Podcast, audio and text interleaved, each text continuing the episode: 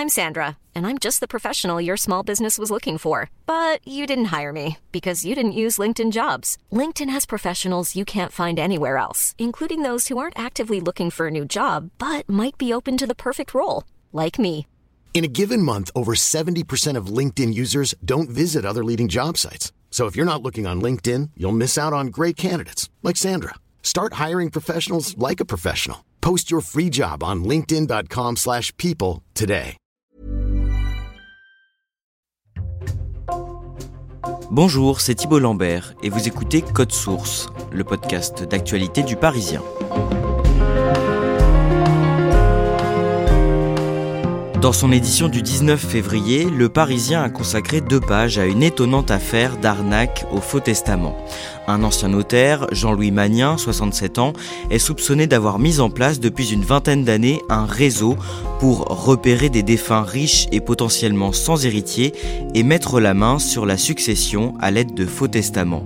Après plusieurs années d'enquête, sept personnes doivent être jugées à partir du 27 mars devant le tribunal de Cusset dans l'Allier, notamment pour escroquerie en bande organisée.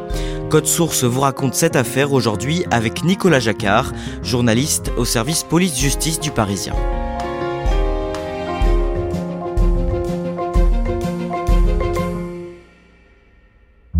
Nicolas Jacquard, toute cette affaire démarre à l'été 2015 dans un hameau qui porte un nom curieux puisqu'il s'appelle la Maison Brûlée. C'est dans la commune de Servilly, dans l'Allier. À quoi ressemble cet endroit? Alors on est euh, à une demi-heure au, nord de Vichy, au plein cœur de l'Allier, dans une zone extrêmement rurale, très vallonnée, et on a cette commune qui est essentiellement composée de hameaux assez éloignés les uns des autres. Euh, voilà, c'est un endroit un petit peu hors du monde, composé de seulement une poignée de maisons. Nous sommes le jeudi 3 septembre 2015. Ce jour-là, un chauffeur de taxi se présente comme convenu devant la belle maison d'un certain Daniel, 65 ans. Qui est ce Daniel? Alors Daniel, on, ne sait pas trop qui c'est et même ses proches voisins ne savent pas trop qui c'est parce que il est arrivé là, on pense une quinzaine d'années auparavant et c'est quelqu'un qui a toujours été extrêmement discret. Il vivait avec son épouse, on ne sait pas d'où il arrivait, on pense de Paris, on ne lui connaissait officiellement aucune profession. Et Daniel et sa femme ne se mêlaient vraiment à aucune des activités du village. On ne les voyait jamais aux, différents rassemblements. Ils n'étaient même pas inscrits sur les listes électorales. Et depuis quelque temps, il est veuf, Daniel. Oui, il a perdu sa femme 18 mois auparavant et il se retrouve tout seul et cet isolement, cette autarcie, ce caractère décrit comme assez difficile fait que Daniel va vivre tout seul dans sa jolie maison. Le chauffeur de taxi attend, mais Daniel ne sort pas de chez lui. Non, alors ce chauffeur de VSL, de taxi sanitaire, en fait, il véhicule Daniel assez régulièrement pour que celui-ci aille bénéficier de soins parce qu'il est victime d'un cancer très grave. Et assez logiquement, le chauffeur, ne voyant pas Daniel arriver ce jour-là, va tout de suite penser qu'il s'est passé quelque chose de grave. Il va rentrer dans la maison et c'est là qu'il va faire la macabre découverte du corps de Daniel qui est pendu sous l'escalier, comme si Daniel avait voulu en finir avant que la maladie ne l'emporte. Un huissier est mandaté pour réaliser un inventaire de sa succession, mais il constate que le défunt n'a pas d'héritier. Oui, parce que on ne connaissait euh, pas d'enfants à Daniel et à son épouse. On ne leur connaissait pas plus de famille, même pas de vagues connaissances auxquelles ils auraient pu léguer leurs biens. Et cet huissier qui va euh, venir sur place euh, va découvrir simplement un testament dans lequel Daniel et son épouse se léguaient mutuellement leurs biens. Et Daniel était riche. Oui, et cette euh, richesse d'ailleurs euh, a beaucoup fait jaser dans le village parce que les proches voisins qu'on a pu rencontrer nous ont expliqué qu'à leur arrivée dans le village, Daniel et son épouse, pour le coup, étaient extrêmement pauvres, à la limite de l'indigence, qu'ils allaient quémander parfois des paquets de pâtes à la maison la plus proche de la leur, et puis du jour au lendemain, comme l'explique un de leurs voisins, ils se sont retrouvés riches, voire très riches, ils ont fait rénover complètement leur ancienne maison, ils en ont racheté une seconde en face de la leur. Et puis ils ont changé de voiture et ils se sont mis en quelque sorte quand même à vivre grand train et ça n'a pas manqué d'interpeller en fait ceux qui les croisaient au village. Et qu'est-ce qui se passe dans ces cas-là quand il n'y a pas d'héritier? Que fait l'huissier? Alors l'huissier lui, il va s'assurer euh, de l'ensemble des possessions du couple, il va inventorier tout ce qu'il peut y avoir dans la maison. D'ailleurs, un témoin qui a pu rentrer dans cette maison qui est actuellement toujours sous scellé nous dit qu'il y a découvert un certain nombre d'œuvres d'art, alors pas forcément de, de grande valeur, mais enfin il y a un certain nombre d'objets dans cette maison-là et l'huissier va s'assurer que rien ne manque et il va comptabiliser l'ensemble de ses biens. Et l'ensemble de ses biens, de toute évidence, doit revenir à l'État puisque Daniel et sa femme n'ont pas d'héritier. Mais trois mois après la mort de Daniel, au début du mois de décembre, l'huissier reçoit un coup de téléphone d'un notaire qui travaille dans le département voisin de la Saône-et-Loire. Qu'est-ce qu'il lui dit ce notaire? Alors ce notaire lui explique qu'il a lui-même été contacté par un avocat parisien et que euh, cet avocat lui a expliqué qu'il était en possession d'un testament de Daniel et que ce testament euh, désignait une vieille dame, une d'origine libanaise, qui vivait à Londres comme l'héritière de Daniel et son épouse. Ce notaire et l'avocat parisien se rendent donc à Servilly quelques semaines plus tard, en février 2016. Ils remettent à l'huissier ce nouveau testament qui aurait été rédigé de la main de Daniel trois jours avant sa mort, mais le document paraît suspect.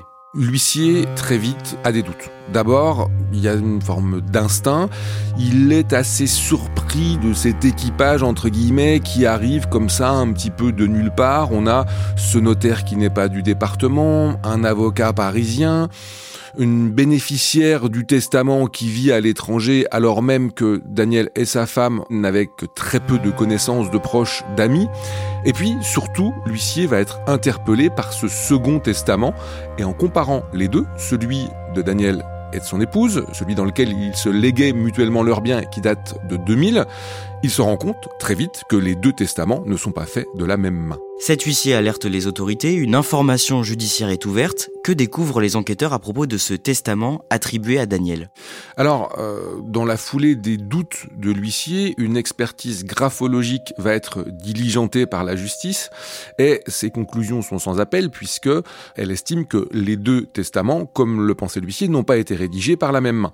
Et puis, en perquisition, les gendarmes de la section de recherche de Clermont-Ferrand vont essayer de s'atteler à trouver des liens potentiels entre Daniel, son épouse, et puis leur bénéficiaire, cette fameuse Libanaise résidant à Londres. Et ils vont fouiller dans l'ensemble de la maison de Daniel et son épouse, et ils ne trouveront aucun lien entre Daniel, son épouse, leur bénéficiaire et même l'avocat qui s'est présenté. Donc ce document est totalement faux.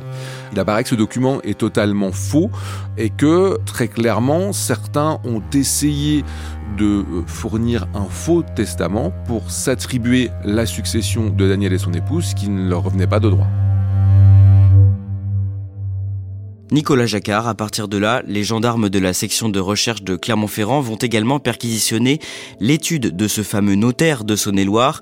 Ils vont mettre la main sur des documents et c'est le début d'une enquête qui met en lumière un vaste réseau d'arnaques au faux testament, soupçonné d'avoir spolié une dizaine de successions. Dès les premières investigations, un proche de ce notaire est rapidement identifié. Aux yeux des gendarmes, c'est lui, le cerveau de toute cette affaire. Il s'appelle Jean-Louis Magnin. Qui est cet homme à ce moment-là, quand les gendarmes tombent sur lui? Alors Jean-Louis Magnin, c'est lui-même un ancien notaire qui a été associé à celui de Saône-et-Loire qui est perquisitionné. Et euh, c'est un homme dont on ne sait pas trop de quoi il vit. On sait qu'il habite à Paris, dans le 15e arrondissement, qu'il a vraisemblablement de très gros besoins financiers. Il a une cinquantaine d'années, plusieurs enfants, et les gendarmes vont se mettre sur sa trace pour essayer d'en savoir un petit peu plus sur ce drôle de personnage. Les enquêteurs découvrent qu'il possède un très gros patrimoine immobilier. Oui, il a de nombreux biens immobiliers, il a euh, des maisons un petit peu à travers euh, toute la France, euh, des appartements, il a aussi de très grosses voitures, une Rolls-Royce, une Porsche, une Audi, et puis sa véritable passion, ce sont les chevaux de course, il en aura jusqu'à une dizaine, voilà, des chevaux dont on nous dit que l'entretien coûte à l'année entre 25 et 35 000 euros, sa propre fille justement veut percer dans le milieu du cheval de haut niveau, elle souhaiterait être jockey, on a le sentiment qu'il a vraiment développé une passion pour ce milieu-là. C'est quelqu'un qui a l'air de mener la grande vie et qui pourtant est tout le temps à court d'argent. On voit que son train de vie est, extrêmement dispendieux et il doit toujours trouver de l'argent pour financer ses différentes passions alors même qu'on ne lui connaît pas vraiment de profession déterminée et de source de revenus fixes. Les gendarmes se mettent donc à fouiller le passé de cet homme, ils remontent plus de 20 ans en arrière. Nicolas Jacquard, à quoi ressemble la vie de Jean-Louis Magnin à la fin des années 90, début des années 2000 il est euh, d'abord donc un notaire installé, et puis il va être soupçonné au début des années 2000 d'abus de faiblesse et de suspect. Il va devenir coupable puisque en 2004 il est condamné pour ses abus. Et qu'est-ce qu'il fait après cette condamnation? On l'ignore, on sait juste qu'il est radié de l'ordre des notaires et qu'il est à ce moment-là interdit d'exercer sa profession. On fait un saut dans le temps, Nicolas Jacquard, en 2009, une vieille connaissance de ce Jean-Louis Magnin, qui dirige un EHPAD dans le Var, devient l'improbable héritier d'un homme tué à Paris. Cet homme s'appelle Jean-Patrick Ray. Il a été tué dans des conditions assez troubles à son domicile parisien du 19e arrondissement euh, fin 2009. Et euh, les hommes de la police judiciaire qui enquêtent sur ce crime sont absolument certains, puisqu'ils ont passé euh, l'appartement au peigne fin, de n'avoir jamais trouvé aucun testament indiquant qui pourraient être les, bénéficiaires de l'héritage de ce Jean-Patrick Ray, qui possède plusieurs appartements, dont certains dans le, dans le sud de la France, et va surgir à ce moment-là un testament un petit peu miraculeux, pourrait-on dire, qui attribue l'ensemble de ses biens à un certain Patrick, qui est directeur de maison de retraite dans le Var, justement, alors même que euh, Jean-Patrick Ray avait un cousin qui aurait été légitime à hériter de ses biens. Cet homme, Patrick, ce directeur d'EHPAD, voit l'une de ses résidentes, Marthe, décédée deux ans plus tard, en 2011, et l'unique héritière se trouve être une amie de longue date de Jean-Louis Magnin également. Oui, c'est héritière, elle se prénomme Huguette. Elle va, encore une fois, très étonnamment, bénéficier de l'ensemble de la succession de cette vieille dame. Euh, on parle de sommes allant de 250 à 300 000 euros, avec euh, des assurances vie, avec un certain nombre de placements. Et Huguette va en bénéficier quand on lui demande quel est son lien avec la défunte. Elle va expliquer que les parents de son époux avaient été plus ou moins les voisins de la vieille dame assez euh, difficile à, prouver, à mettre en avant, mais un certain nombre de proches de la défunte ne connaissaient pas Huguette et trouvent qu'elle arrive un petit peu de nulle part. La succession d'une autre euh, vieille dame richissime, Colette Gatti, décédée l'année suivante, en 2012, intrigue également les enquêteurs. On est là encore sur une grosse succession, encore plus importante que les précédentes, on parle d'1,2 million d'euros, et cette succession va bénéficier à un certain Jean Magnin, c'est ce que précise le testament qu'aurait rédigé Colette Gatti. Elle décrit ce Jean comme un amour de jeunesse et le testament stipule que, à défaut de Jean, c'est son fils qui sera lui aussi l'héritier et ce fils s'appelle Jean-Louis Magnin. Mais Colette avait une notaire et cette notaire trouve ça très suspect. Colette, euh, contrairement à d'autres des victimes de ce réseau, euh, avait une notaire attitrée et cette notaire va elle-même s'étonner de ce testament qui arrive comme ça de manière impromptue? Il lui est livré deux mois après la mort de Colette. Et la notaire très vite va exprimer ses doutes sur l'authenticité de ce testament puisqu'elle raconte que deux semaines avant le décès de Colette, elle s'était entretenue avec sa cliente, elle lui avait conseillé de rédiger ses dernières volontés et Colette lui avait indiqué qu'elle était à ce moment-là trop fatiguée pour le faire. Et donc aux dates où aurait été rédigé ce, nouveau testament, très clairement, Colette n'était pas en état de le faire. Mais à l'époque, l'affaire en reste là et Jean-Louis Magnin touche donc cet héritage. Étrangement, malgré les, alertes de la notaire historique de Colette, euh, Jean-Louis va bien engranger cet héritage parce que, voilà, on a le sentiment que l'affaire en reste là, que peut-être la justice n'a pas voulu se saisir de ce dossier-là à ce moment-là. En tout cas, Jean-Louis Magnin va bénéficier de la succession de Colette. En février 2015, une certaine Janine meurt à Vichy et dans son testament, rédigé très peu de temps avant sa mort, elle désigne comme légataire la mère de Jean-Louis Magnin. Cette fois, on ne parle plus du père de Jean-Louis, mais de sa maman qui se prénomme Louise. Le testament mentionne qu'elle se serait bien occupée de ses chats et que c'est pour ça qu'elle aurait été remerciée euh, par une succession d'un montant d'environ 200 000 euros. Et en allant un petit peu plus loin, les enquêteurs découvrent que Louise Magnin a effectué un certain nombre de virements financiers en direction des comptes de son fils. On a vraiment le sentiment que euh, la maman de Jean-Louis Magnin était utilisée en quelque sorte comme une femme de paille, encore une fois, dans ce dossier-là. Nicolas Jacquard, dans tous les cas qu'on vient de mentionner, à chaque fois les testaments étaient en fait euh, complètement bidonnés. Oui, c'est vraiment le sentiment des, enquêteurs sur une, dizaine de dossiers. Alors, les juges pensent qu'ils ont commencé à mettre tout ça en place au début des années 2000. On a donc une dizaine, une quinzaine de successions dans lesquelles, à chaque fois, euh, les testaments établis semblent faux et à chaque fois, encore une fois, on a euh, des hommes, des femmes de paille qui auraient été mis là par Jean-Louis Malnien pour ne pas que ce soit lui qui touche directement les successions. On le comprend bien, ça aurait été beaucoup trop suspect mais à chaque fois, voilà, il plaçait des proches, sa maman, son papa, voire des amis de longue date qui, derrière, allaient lui rétrocéder le fruit de leur larcin. En janvier 2017, un mandat d'arrêt est donc délivré à l'encontre de Jean-Louis Magnin. Qu'est-ce qui se passe à ce moment-là? Il est parti à Dubaï. Il avait annoncé d'ailleurs à ses proches que s'il sentait que la situation lui échappait un petit peu, il irait se, mettre au vert à l'étranger. C'est ce qu'il a fait, mais on soupçonne que, à court d'argent, cette cavale qui ne dit pas vraiment son nom, finalement a tourné court et Jean-Louis Magnin est revenu en France pour se livrer à la justice, sachant recherché. Il est placé en détention provisoire pendant un peu plus d'un an, puis remis en liberté sous contrôle judiciaire dans l'attente d'un procès. Qu'est-ce qu'il répond de ces accusations? Il nie avoir eu un quelconque intérêt à toucher euh, l'ensemble de ses successions.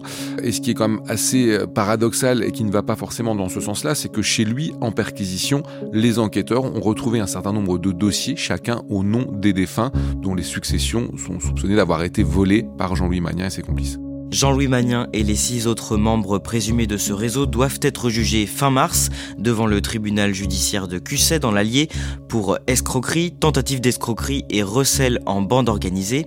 En clair, quelle était la technique de ce réseau pour spolier ses successions? Le nerf de la guerre, si je puis dire, pour eux, c'était d'abord l'information, puisque avant de jeter leur dévolu sur une, succession vacante, alors elle ne l'est pas complètement puisque l'État est, officiellement l'héritier de ces personnes qui n'en ont pas, mais avant de pouvoir s'accaparer ces biens, ils devaient bien sûr être au courant que euh, des personnes relativement fortunées allaient décéder sans héritier. Et c'est pour ça que on soupçonne que Jean-Louis Magnin et ses complices aient développé comme ça un réseau d'informateurs, d'ailleurs dont le premier était ce directeur de maison de retraite du sud de la France, puisque il connaissait très bien ses pensionnaires, il savait lesquels étaient entourés ou ne l'étaient pas, et sur lesquels on pouvait décemment avoir une chance de s'accaparer les biens. Et une fois que ces personnes euh, riches et isolées étaient repérées, il fallait parfois cacher les testaments, les faux testaments chez eux.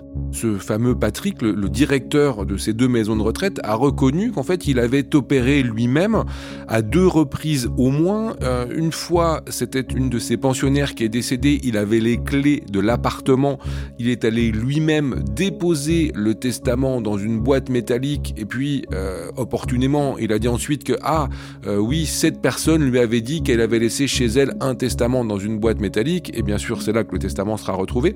Et puis dans une seconde occasion, cette fois c'est un, vieux monsieur qui est décédé à la maison de retraite directement, et le directeur est rentré dans sa chambre, a mis un testament dans sa veste, il a reconnu après qu'il savait très bien qu'à ce moment-là, la dame de service allait regarder dans les vêtements s'il y avait euh, différentes choses, et c'est bien sûr là que sera retrouvé le faux testament. On peut aussi ajouter que dans certains cas, des bijoux appartenant à certains des pensionnaires euh, décédés sans famille ont été dérobés dans les coffres de la maison de retraite. Et il apparaît que certaines personnes qui ont participé à ce réseau se sentent flouées par Jean-Louis Magnin. Oui, alors euh, est-ce que c'est peut-être aussi pour elle une stratégie de défense de dire regardez, euh, on n'a pas touché d'argent sur ce travail entre guillemets là, euh, mais certains expliquent que Magnin leur avait promis une part du butin, une forme de commission sur ce que Magnin avait gagné, et ils disent que au final Magnin n'a pas respecté sa parole et ne les a pas payés en conséquence. Nicolas Jacquard, on évoquait au début de cet épisode la tentative de vol de la succession de ce retraité, Daniel à Servilly. Dans ce cas précis, selon les enquêteurs, comment est-ce que Jean-Louis Magnin a su que ce retraité, isolé et sans héritier potentiel, était décédé? Presque par hasard, pourrait-on dire. Il se trouve que la fille de Jean-Louis Magnin est passionnée par le monde hippique et elle montait à cheval avec la fille du patron d'une des grosses agences de pompes funèbres locales dans le secteur de Vichy et c'est lui qui a su que Daniel était décédé et c'est lui qui en a prévenu à ce moment-là Jean-Louis Magnin. Au total, est-ce qu'on sait à combien se chiffre cette arnaque et combien aurait empoché Jean-Louis Magnin? Alors officiellement, pour la justice, l'ensemble de ces détournements de succession a représenté une somme globale de 5,6 millions d'euros.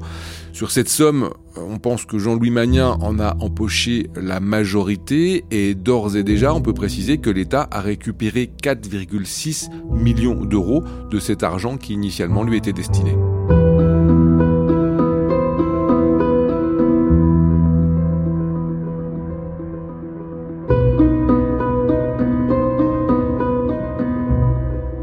Merci à Nicolas Jacquard. Cet épisode a été produit par Clara Garnier Amourou et Raphaël Pueyo. Réalisation Julien Moncouquiole. Code Source, c'est le podcast quotidien d'actualité du Parisien, mais vous pouvez aussi aller écouter sur toutes les plateformes d'écoute Crime Story, notre podcast consacré aux faits divers, une nouvelle affaire chaque samedi, racontée par deux journalistes du Parisien, Claudia Prolongeau et le chef du service police-justice, Damien Delseny.